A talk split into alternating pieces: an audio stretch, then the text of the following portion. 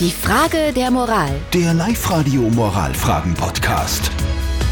Perfekt geweckt mit Zettel und Sperr und mit der Frage der Moral, die vom Andi aus Scherding gekommen ist. Er schreibt uns, dass er, von, dass er seiner Schwester zu Weihnachten sehr teure Wellness-Gutscheine geschenkt hat und jetzt ist er durch Zufall irgendwie draufgekommen, dass seine Schwester diese Gutscheine, die sie von ihm geschenkt bekommen hat, auf einer Online-Plattform zum Verkauf anbietet. Jetzt ist der Andi natürlich sauer und enttäuscht. Die Frage ist, ist er das zurecht? Danke für eure zahlreichen Meinungen auf der Live-Radio-Facebook-Seite, Instagram und WhatsApp.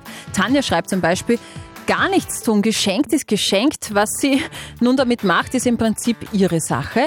Die Daniela sagt, sag ihr, wenn sie die Gutscheine nicht will, kann sie sie gerne an dich zurückgeben.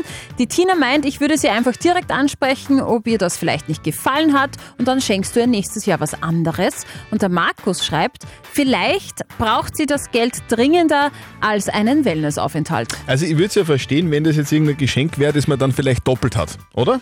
Also wenn man vielleicht, keine Ahnung, irgendein Computerspiel oder eine Küchenmaschine geschenkt Ja. bekommen die man schon hat, dann ist klar, dann braucht man das nicht. Ja. Ja, aber Wellnessgutscheine kann man ja auch immer verwenden, oder? Ja, und für ein bisschen Zeit für sich selbst und ein wenig halt Gönnung ist schon was Genau. Geiles. Also ist es okay, wenn man ein Weihnachtsgeschenk, in dem Fall Wellnessgutscheine, verkauft und das so zu Geld macht?